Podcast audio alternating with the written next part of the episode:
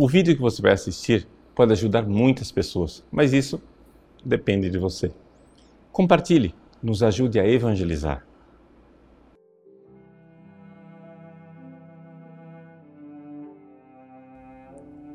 Em nome do Pai, do Filho e do Espírito Santo. Amém. Meus queridos irmãos, celebramos hoje a Natividade da Bem-aventurada Virgem Maria. É o aniversário de Nossa Senhora. Bom, não é nenhuma solenidade, mas a igreja celebra o nascimento de Maria, como celebra o nascimento de Cristo, como celebra o nascimento de São João Batista. É interessante recordarmos isto. Os outros santos celebramos o dia da morte, mas estes três celebramos o nascimento. São os dois precursores, os dois que prepararam a vinda de Jesus, a Virgem Maria e São João Batista, e o próprio Salvador, nosso Senhor Jesus Cristo. Pois bem, o que, é que significa celebrar o nascimento da Virgem Maria? Celebrar o nascimento de Nossa Senhora é celebrar o nascimento da nova Eva, aquela que é, foi a porta através do qual, da qual a salvação entrou no mundo.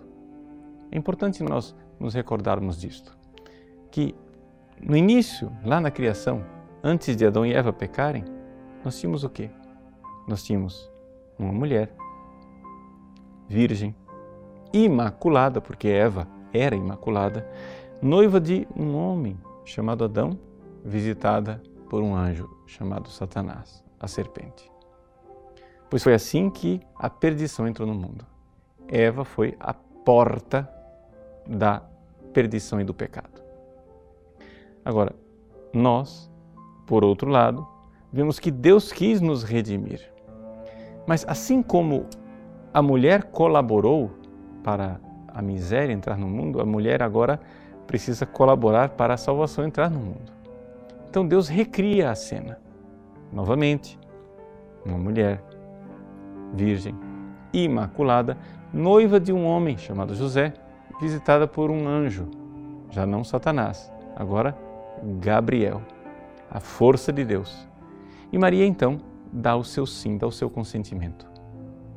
É interessante que Deus podia mandar o seu filho ao mundo de diversas maneiras. Ele quis mandar o seu filho ao mundo pedindo o consentimento voluntário da Virgem Maria. Ou seja, Deus não queria que o seu filho viesse ao mundo senão por um ato de amor. Assim como a perdição entrou no mundo por um ato de desamor, ou seja, por Eva, que não consentiu à vontade de Deus, mas se deixou seduzir pela pelos caprichos de Satanás, agora é por um ato de amor da Virgem Santíssima que o seu filho entra no mundo. Os nossos irmãozinhos protestantes ficam todos perturbados quando a gente lembra que a salvação entrou no mundo por Maria. Eles insistem e batem né? o, o, insistentemente aquela ideia que Jesus é o único mediador, Jesus é o único mediador. E é verdade, Jesus é o único mediador. Mas se nós, se vocês me permitem uma comparação arquitetônica, tirada um pouco ali é, do Evangelho de São João, quando Jesus encontra Natanael e Jesus se identifica com aquela escada do sonho de Jacó, a escada que une o céu e a terra, nós poderíamos dizer assim: Jesus é o único mediador, de fato. Ele é a escada que une o céu e a terra, porque ele é verdadeiro homem e verdadeiro Deus. E é através de Cristo que as graças sobem e descem, que os anjos sobem e descem do céu. Mas, para acrescentar um elemento arquitetônico a essa ideia, poderíamos dizer que esta escada passa por uma porta. E essa porta é Maria. Ela é, como diz a tradição, Iano Acelli, a porta do céu. E é exatamente por esta porta, que não é uma porta simplesmente material, é uma porta de amor, é uma porta de quem deu seu consentimento que a salvação entrou no mundo. Por isso fazemos festa. Fazemos festa para a Virgem Maria nesse dia do seu nascimento. Como a nossa salvação ficou é, tão mais bela e como o caminho de salvação inventado por Deus nos atrai verdadeiramente de saber que temos uma mãe querida, uma mãe amorosa, que ama o seu filho Jesus e é a porta pela qual ele entra no mundo, mas não somente. Ama também os filhos leprosos que nós somos, os filhos que ela recebeu aos pés da cruz. Assim como ela foi porta para que a salvação viesse de lá para cá, agora ela é porta para que a salvação aconteça quando nós formos daqui para lá. Que alegria celebrar o nascimento de nossa mãe à porta do céu. Deus abençoe você.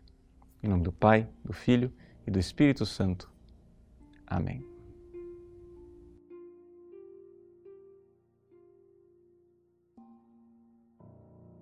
Gostou do nosso conteúdo? Pois bem, o nosso site faz questão de ser um eco da doutrina católica, do magistério de sempre. Muitas pessoas escrevem para nós diariamente dizendo que mudaram de vida, dando seus testemunhos. Quem sabe uma dessas pessoas que está esperando para mudar de vida é um amigo seu. Nos ajude a compartilhar, nos ajude a evangelizar. Se você curtir a nossa página, compartilhar nas redes sociais, pessoas podem salvar as suas almas Deus usa instrumentos tão simples para transformar os corações. Que Deus abençoe você.